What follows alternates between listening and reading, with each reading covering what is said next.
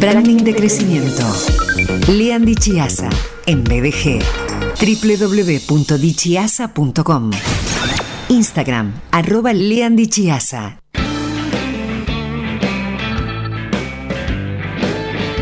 Hola Lean, querido, bienvenido. Hola Sergio, ¿cómo estás? Muy bien. Yo, mira, en este momento eh, me clavaría uno de esos alfajores que vos trajiste de algún lugar de la costa que estaban llenos de eh, repostería, llenos, llenos de calorías y llenos de muy buen gusto. Me encantaron. Bueno, entonces me voy a tener que ir unos días de nuevo a la costa y a, tu, a pedido tuyo y, y, traigo para todos otra vez. Lo que te molestaría, horrores. Sí, pero viste, si vos me lo pedís, yo voy a tener que voy a tener que hacerlo, ¿qué va a hacer? Dale. Eh, yo hablo con quien haya que hablar y, tenés el ok ya para ir de, no sé, esta tarde misma. Haces la columna y picás para allá.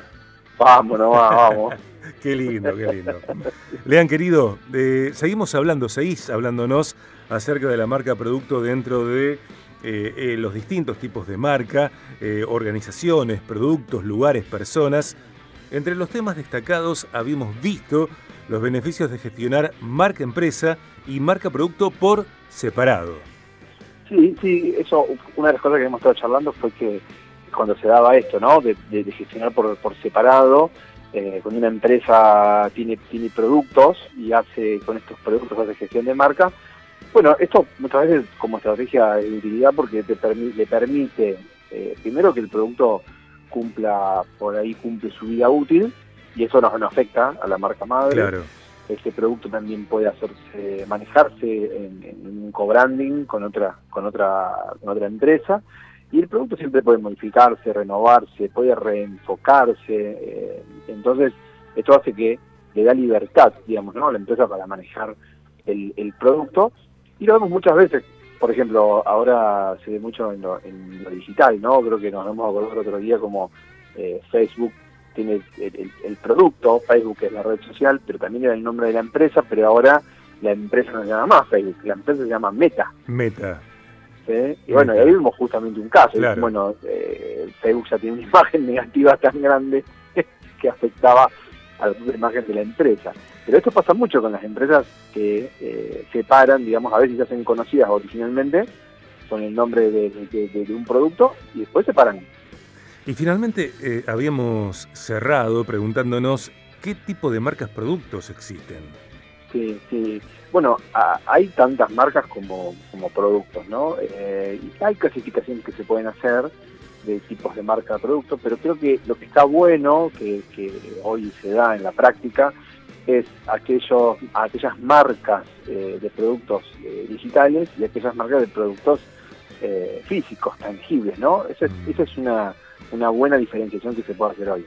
Los productos físicos son eh, los clásicos, sin embargo, me parece eh, que todo se vuelve digital. Sí, sí, sí. Sí, a ver, los, productos físicos eh, tienen, tienen, generalmente tienen un packaging, bueno, cuando se venden, ¿no?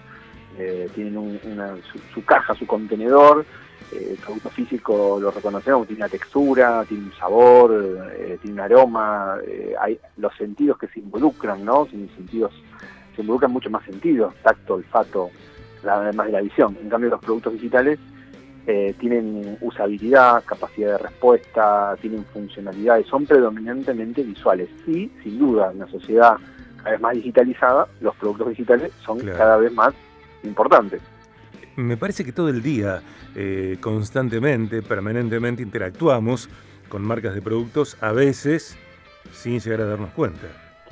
Totalmente. Una típica, típica, todos se van a dar cuenta, a ver, yo justo, viste, con el cambio de clima, tuve que ir a la farmacia, y viste que eh, vas a la farmacia y pedís un, un eh, reconocido analgésico, y, y el farmacéutico te, te, pregunta si querés esa marca o si querés un genérico.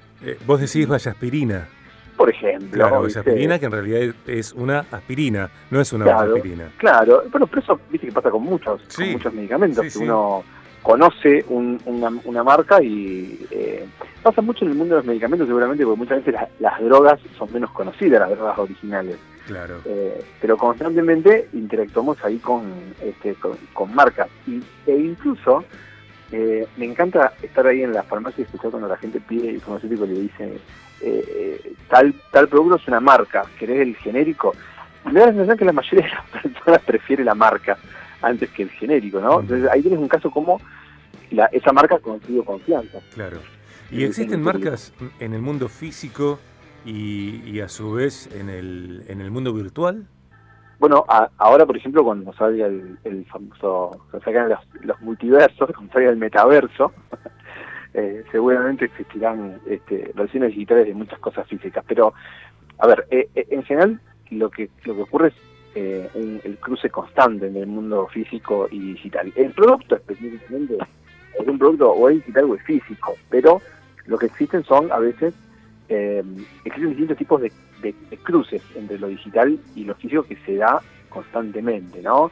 A veces, a veces una, una, una app nos, nos conecta con un producto eh, que se come o, vamos a un restaurante y podemos a través de una aplicación digital podemos interactuar con la carta o con el pedido. Entonces, constantemente hay, hay esto. Incluso hay algo que es más difícil, que es que cuando lo digital se vuelve este, físico, pero, pero fíjate que, por ejemplo, el otro día le pasaba el auto de Google, ¿no? Y tenemos como una cosa, una marca totalmente virtual se convierte en algo ahí que lo ves, tangible. Y está pasando con las tiendas. Amazon abrió tiendas físicas en, Estados Unidos. ¿No es cierto? Bueno, todas estas cosas hacen que eh, las cosas cruzan constantemente, ¿no? Entre lo digital y lo, y lo físico. Estamos en una etapa donde los mundos físicos y digitales eh, interactúan cada vez con mayor naturalidad. Claro, eh, eso, cada vez más, más, natural, ¿no? sobre todo, a ver, para las nuevas generaciones, es, sobre todo es más natural, porque no, pasa como nosotros que nacimos en un mundo que se fue transformando y que nosotros mentalmente hacemos hacemos la adaptación, ¿no? Decimos, bueno, a veces pensamos pensamos de forma este, de la forma tradicional y después lo adaptamos a lo digital.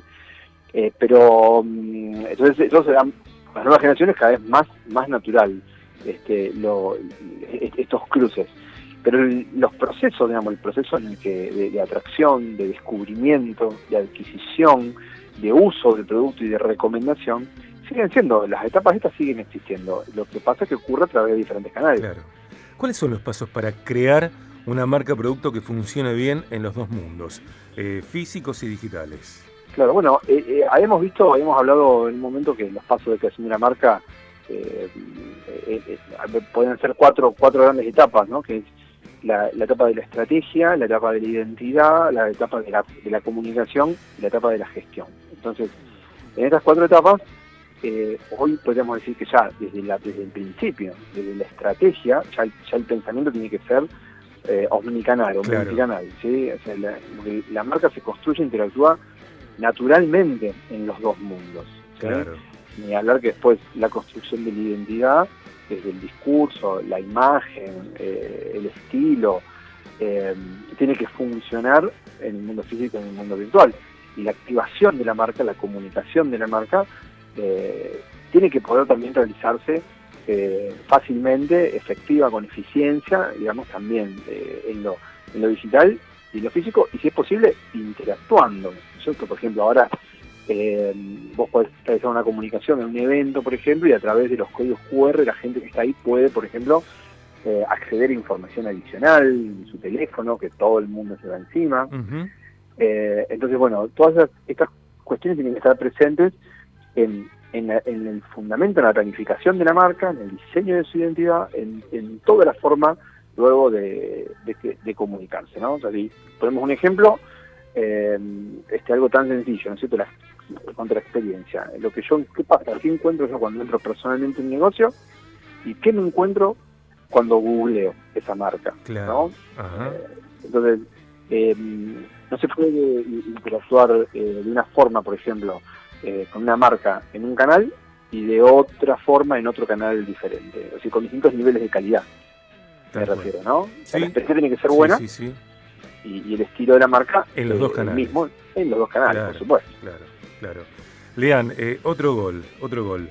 Reitero que este contenido, como los anteriores, todas tus columnas, están allí disponibles en podcast BDG. Eh, en este caso podrán escuchar los tres episodios acerca de dentro de la serie temática Tipos de Marca, en este caso los tres episodios de la marca producto que con el de hoy está completándose. Le han querido, muchas gracias.